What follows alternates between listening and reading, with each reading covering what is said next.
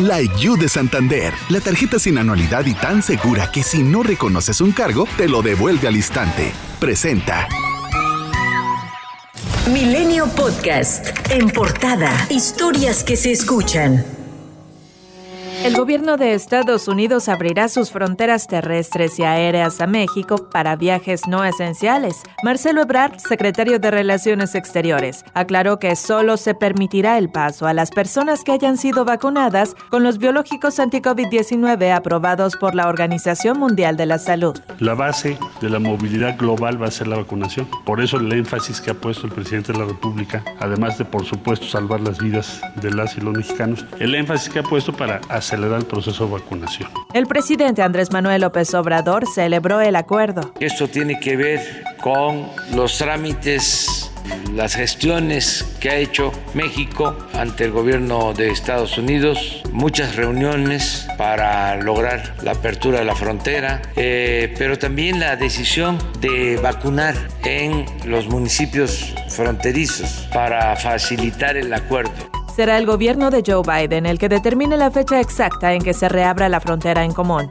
Ebrard comentó que espera una pronta aprobación de la Organización Mundial de la Salud sobre las vacunas anti-COVID Sputnik V y CanSino para que quienes las recibieron puedan ingresar a Estados Unidos. Mientras que Julio Almanza, titular de la Federación de Cámaras de Comercio en Tamaulipas, solicitó a la Oficina de Aduanas y Protección Fronteriza de los Estados Unidos habilitar más carriles y evitar conflictos en la reapertura de los puentes internacionales, al preverse una alta demanda de mexicanos con intenciones de cruzar en la temporada comercial más fuerte. Y como lo había anunciado, el gobernador de Nuevo León, Samuel García Sepúlveda, se reunió con el subsecretario de Salud, Hugo López Gatel, en la Ciudad de México. Posterior a ello, García anunció que la próxima semana llegarán al estado medio millón de vacunas y en total serán millón y medio para principios de noviembre. Todos a vacunarse, entre más vacunas, más regreso a clases, más economía, más trabajo y vamos también a ayudar a los migrantes, a los reos de los penales, mujeres embarazadas, todos a vacunarse.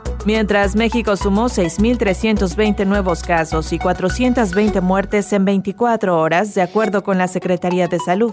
También el presidente López Obrador anunció que el próximo fin de semana firmará un acuerdo para regularizar a los llamados autos chocolate en los siete estados fronterizos y que los recursos que se recauden de la legalización se utilizarán para tapar baches en las ciudades de la franja norte de México. Ante este anuncio, la Asociación Mexicana de Distribuidores de Automotores consideró que de llevarse a cabo dicho acuerdo se provocará una baja en el valor de hasta 20% en las unidades nacionales del mismo modelo y año como consecuencia de la sobreoferta que se generará. Aunado a esto, resaltó que ya que la propuesta del titular del Poder Ejecutivo no se limitará solo a los siete estados fronterizos, pues aplicará en todo el país, en vez de aminorar el problema, lo hará más grande.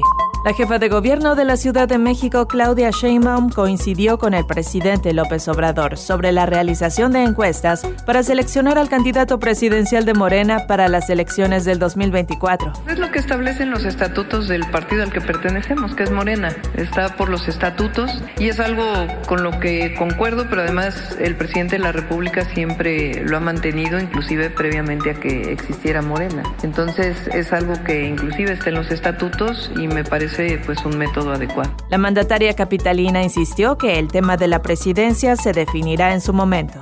El pasado 12 de octubre, más de mil empleados de la empresa Ica Fluor, que laboran en la refinería de Dos Bocas del estado de Tabasco, iniciaron un paro de labores en demanda de mejoras salariales. Rocío Nale, secretaria de Energía, descartó que alguna persona haya fallecido durante el enfrentamiento entre policías y manifestantes y aclaró que hay cinco personas heridas tras la protesta, pero no de gravedad, así como tres detenidos. Ya está todo bien y pues los trabajadores van a reanudar. Personalmente he estado cuidando muchísimo que la obra vaya bien, pero también la calidad de trabajo muy fuerte, es un trabajo muy duro, que las condiciones de los trabajadores sean las mejores. Cuando hacen el dobleteo que le llaman de turno, las empresas les pagan el dobleteo, pero son 10 personas que están con esto y que pues no vamos a permitir que haya un desorden. Por su parte, el vocero de la Presidencia de la República, Jesús Ramírez, deslindó al gobierno federal del conflicto en la refinería. Los trabajadores de dos bocas todos reciben las mejores condiciones de trabajo posibles, salarios dignos, prestaciones, y esa es la obligación que tienen todas las empresas que trabajan en las obras del gobierno. Pero nosotros no estamos ni por la represión ni por el uso de la fuerza pública contra la gente. Entonces ahí hay que, hay que ver que el origen no lo provocamos nosotros como gobierno, sino es un asunto interno de, de ICAFLUR.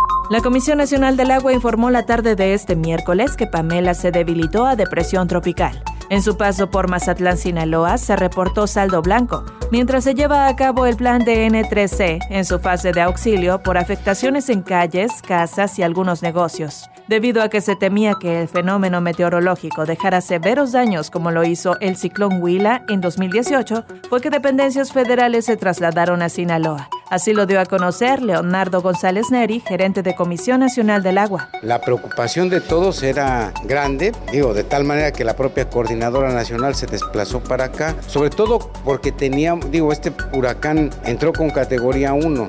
Como es la naturaleza, pero teníamos el pendiente de lo que pasó con Huila, ¿no? O sea, por esa situación fue que, que se movilizaron tantas dependencias federales para estar al pendiente de, de cualquier situación. En Nayarit, la Coordinación Nacional de Protección Civil emitió una alerta por inundación ante el aumento del caudal en el río San Pedro ante el paso de Pamela, mientras que en Colima se reportaron daños menores.